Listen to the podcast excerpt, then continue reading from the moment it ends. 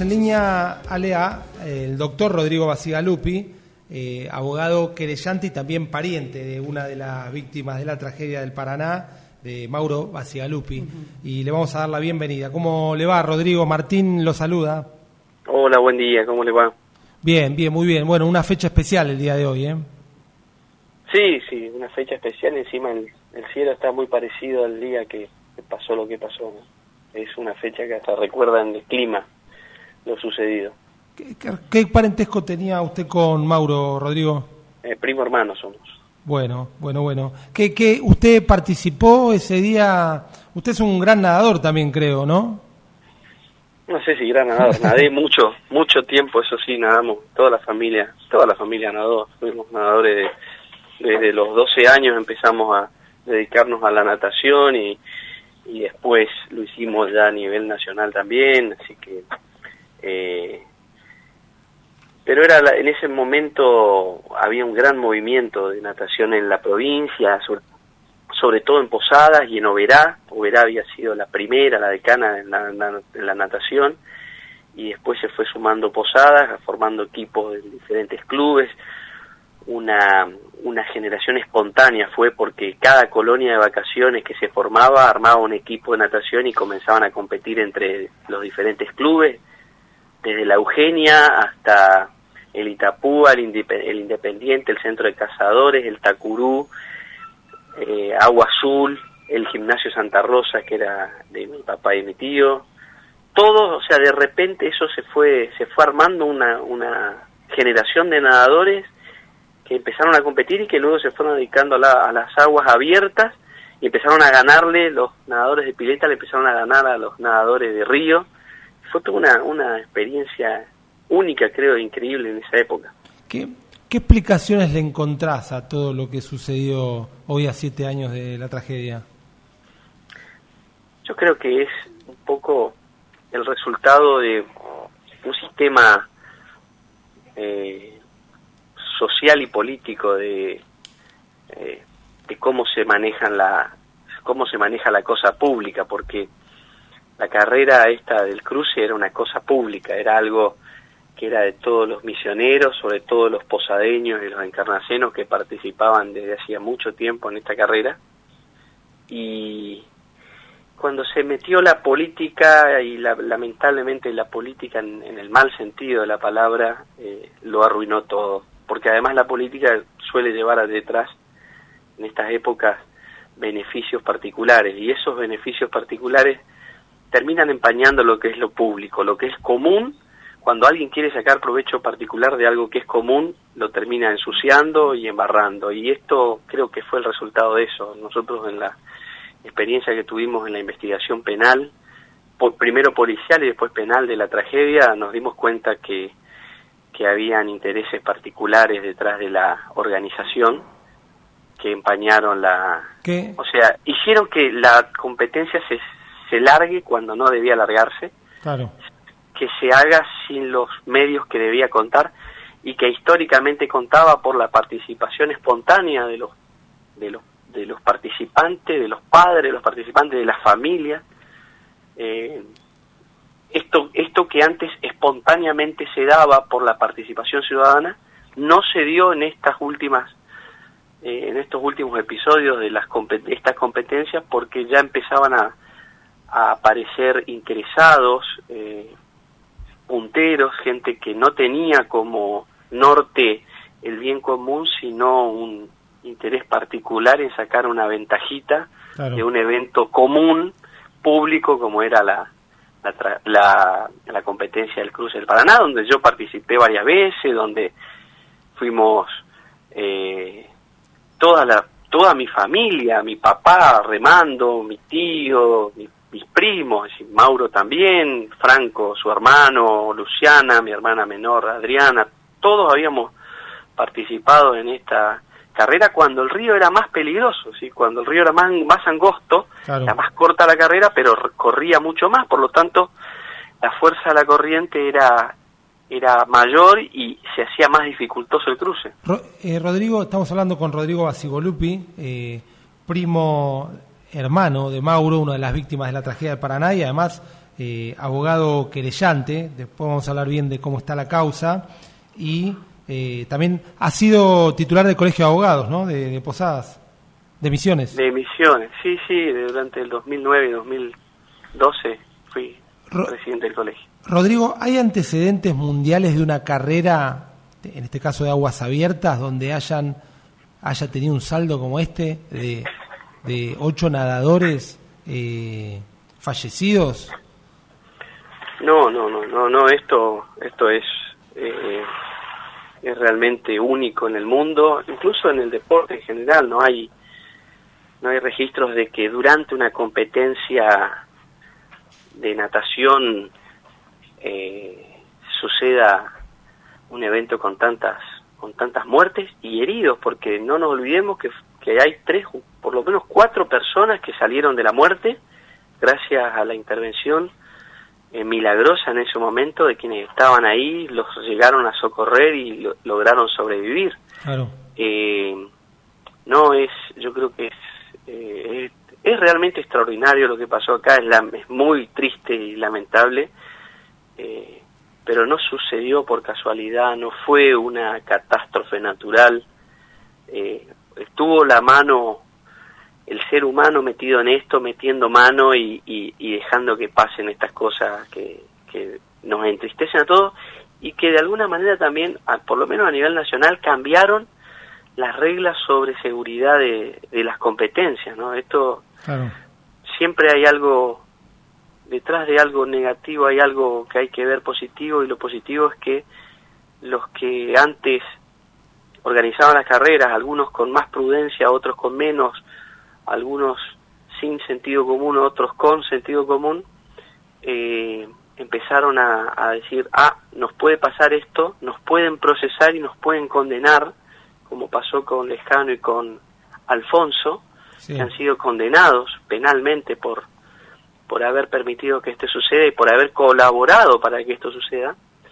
Eh, entonces empezaron a tomar, eh, empezaron a sonar las alarmas donde en algunos lugares no sonaban y, y comenzaron a cuidarse, empezaron a informarse de qué había pasado, cómo funcionaban las, las lanchas de seguridad, cuántas se necesitaban para cada lote de competidores y empezaron a ver lo que ya en la experiencia mundial sucedía. A nivel mundial está todo mucho más estandarizado, la cantidad de, embarcaciones que deben existir para proteger a los nadadores, por si sucede algún evento de la naturaleza, por si hay que levantar a todo el grupo que está nadando y sacarlo del agua.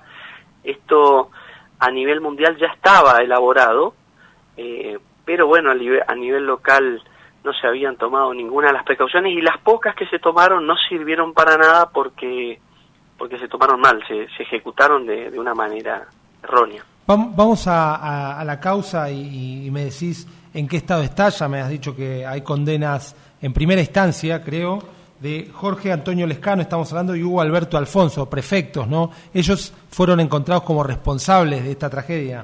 Lescano era prefecto, era el jefe de la prefectura en ese momento, hacía 12 días que había asumido el cargo, sí.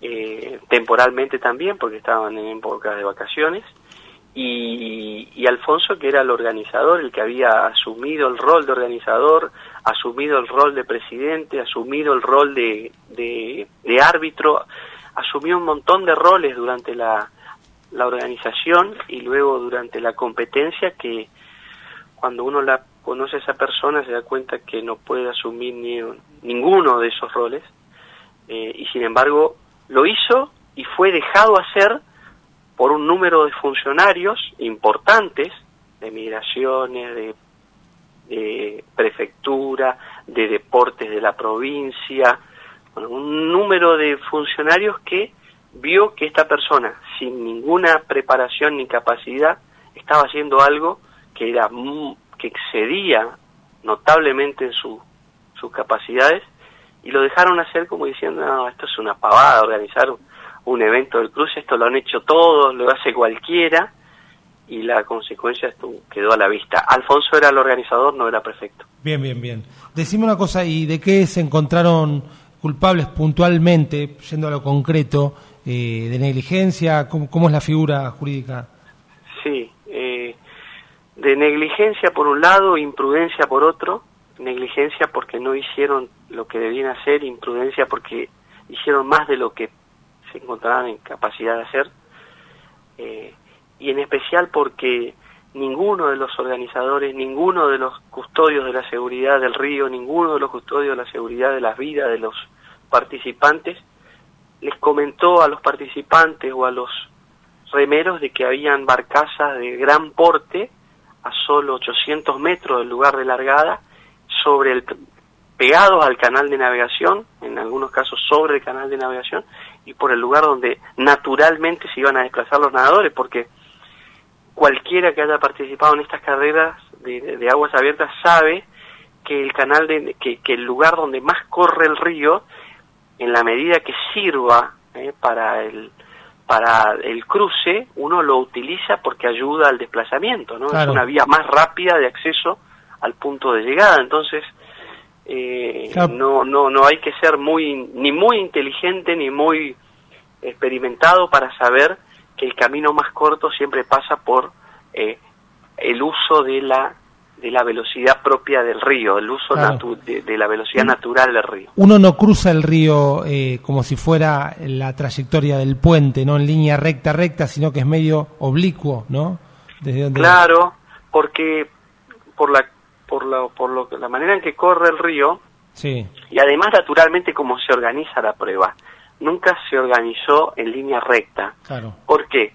Porque el, históricamente el puerto Pacucua estaba aguas arriba del puerto Posadas. Claro. Se largaba del puerto Pacucua y la llegada históricamente era el puerto Posadas. En ese momento ya el puerto estaba prácticamente inundado, por eso se cambió el lugar de llegada al club del Instituto del Seguro, pero que estaba también más abajo, aguas abajo de la salida de, de la largada de, del puerto, desde el, en ese momento era el club Pacucuá, donde se largó. Entonces siempre eh, es en línea, línea oblicua y en algunas veces hasta escalonado porque hay que aprovechar la corriente y en algún caso, en algún momento cortar el, el canal para poder llegar a destino porque si uno se pasa con la fuerza del agua nadando por el canal, se pasa de la línea de llegada, después eh, debe nadar aguas arriba, cosa que se vuelve imposible. imposible. Está, clarísimo. Eh, antes de hablar de la causa, de cómo, cómo, cómo está, eh, me gustaría que me digas, y esto también en parte producto de la reconstrucción que han hecho en la investigación, cómo fue que estas barcazas y se generan esta succión y que genera este hecho tan trágico. El tema es así, más que succión lo que sucede es que las barcazas están inmovilizadas arriba de un eh, de una masa de agua que está en movimiento. Claro. Entonces, más que succión es el agua cuando encuentra un cuerpo sólido choca contra él y busca una rápida salida. Claro. Entonces se genera un efecto que, que es de eh, aceleración de la masa de agua cuando impacta contra una masa fija, en este caso las barcazas. Cuando el agua golpea contra las barcazas busca una salida rápida que es hacia abajo. Por eso lo que, lo que hacía en, los nadadores que llegaban a las barcazas empujados por la corriente, porque ningún nadador, ningún remero buscó eh, llegar pegado a las barcazas, fueron empujados por la corriente que en ese momento el río estaba muy crecido, estaba con una altísima cuando todavía no estaban cerradas todas las compuertas de Yacirita. Eh, entonces el agua empujaba a los nadadores y a los remeros hacia las barcazas que además estaban colocadas de una manera, nosotros entendemos que defectuosa, porque eh, impedían que uno vea la última barcaza que estaba alojada detrás, que hacía una, una especie de L, una especie de embudo, que llevaba a, lo que pasó, es decir, ninguno de los nadadores eh, ni los remeros tuvieron problemas con el primer frente de barcazas.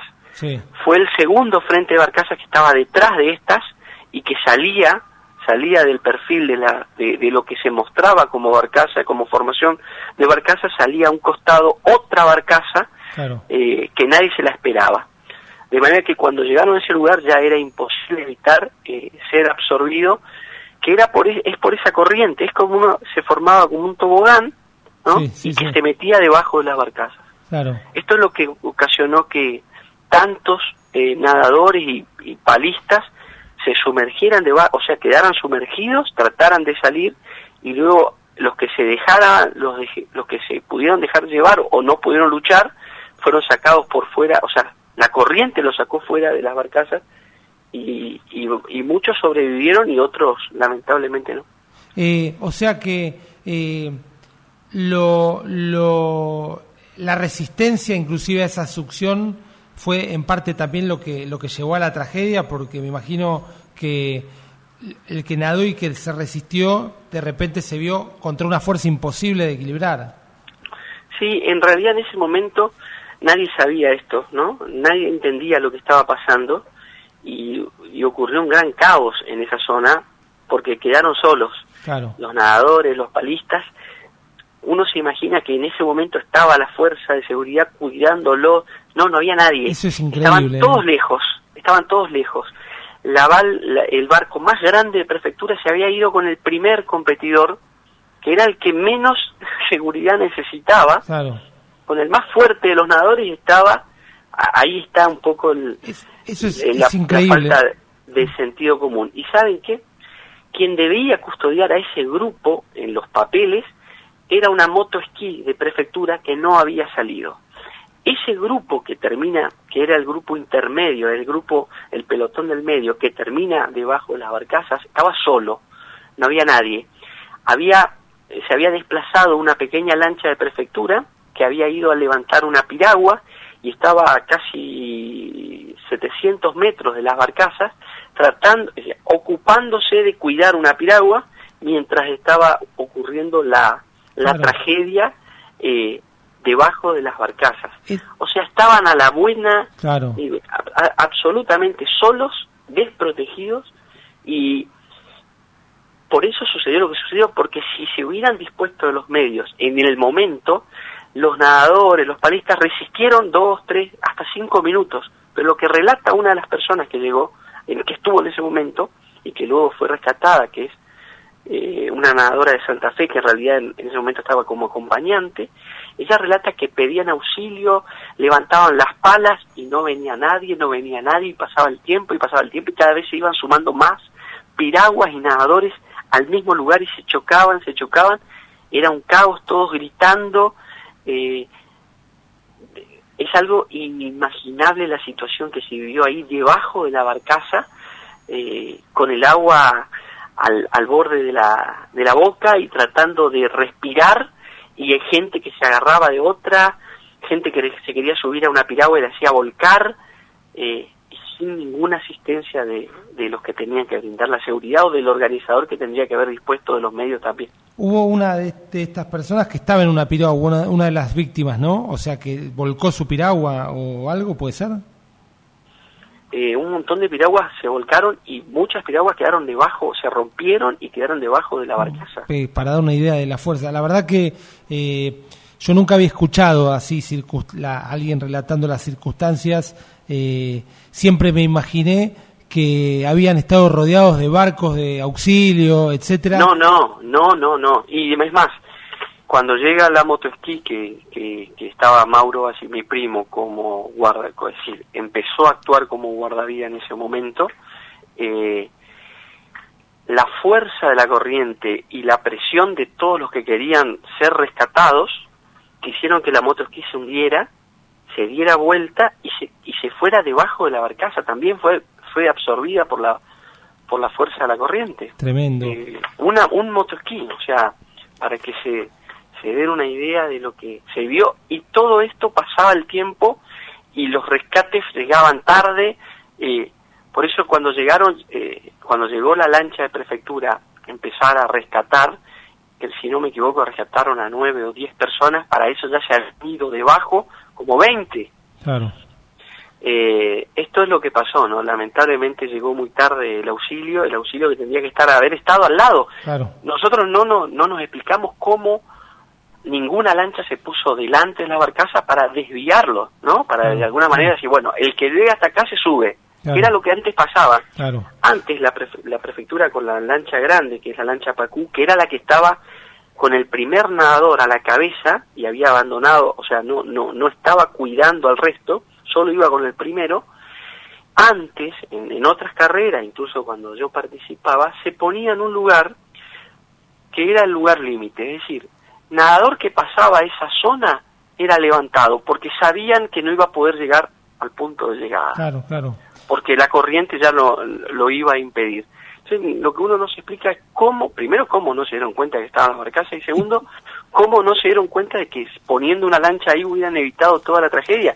Hubiera, hubiera ido uno o dos nadadores, pero inmediatamente se tendría que haber articulado un sistema para evitar que sigan llegando a, a las barcazas. Rodrigo, ¿qué explicación dio la prefectura sobre por qué el, el barco de prefectura se fue con el primer nadador? Eh, no, la explicación era era la manera en que había sido ordenado, organizado el, el cuadro, el plan de operaciones, le llaman en la prefectura.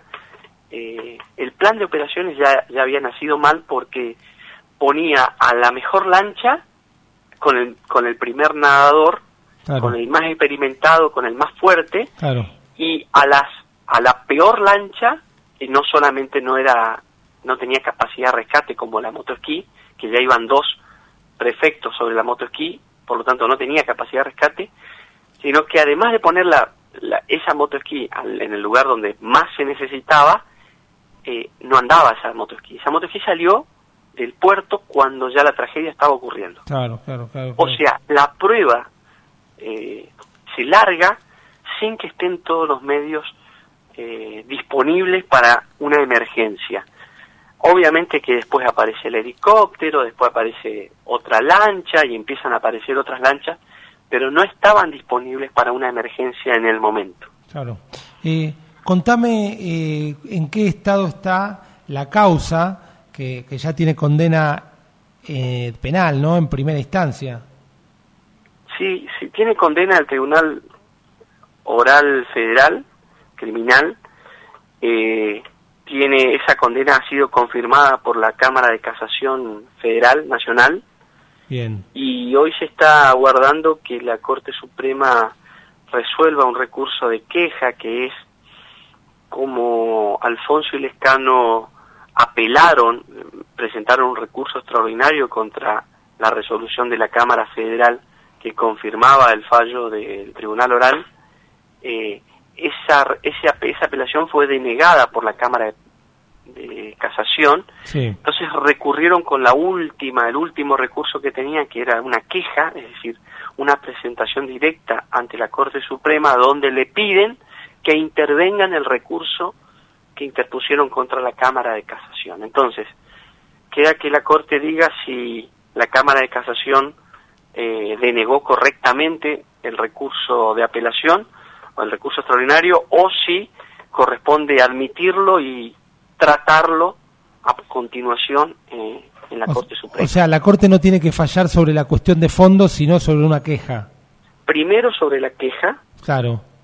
para Y- ver si es o no admisible el recurso y luego, si lo considera admisible, sí meterse en la cuestión más que de fondo de derecho a ver si el derecho fue aplicado correctamente porque la Corte no no, no suele meterse en la cuestión de, de pruebas, digamos, Claro. o de hechos. Claro. Eh, pero acá lo que debatió siempre la- el prefecto, el, el condenado, eh, él siempre dijo que esto está todo mal porque él te- tendría que haber sido juzgado por la justicia paraguaya. Él lo que dice es, eh, no, la competencia es de, eh, la, la jurisdicción es de Paraguay, a mí me juzgaron mal en Argentina. Claro. Una persona que es argentina, que organizó en Argentina la prueba, que autorizó la prueba en Argentina, que ordenó la largada, que estaba en el río, que estaba participando, luego eh, concluye que en su defensa que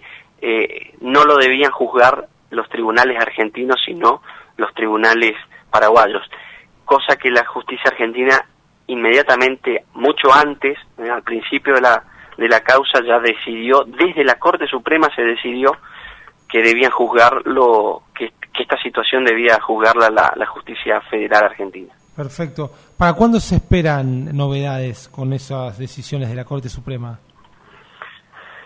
Y yo creo que no, que, que, va, va, va, debería estar ya resuelto esto. Lamentablemente no, no es así, pero tendrían que ser los primeros meses de, este año 2017. ¿A cuánto fue para la marzo? ¿A cuánto, cómo fue la condena al prefecto Jorge Antonio Lescano y al organizador Hugo Alfonso? Cuatro años a Lescano y tres años y medio a Alfonso. O sea que... de cumplimiento efectivo. Claro, o sea, irían a la cárcel, no, no, no, no es excarcelable. No, no, deberían cumplir por lo menos dos tercios de la pena. Perfecto. Bueno, eh, todo esto pudo evitarse entonces.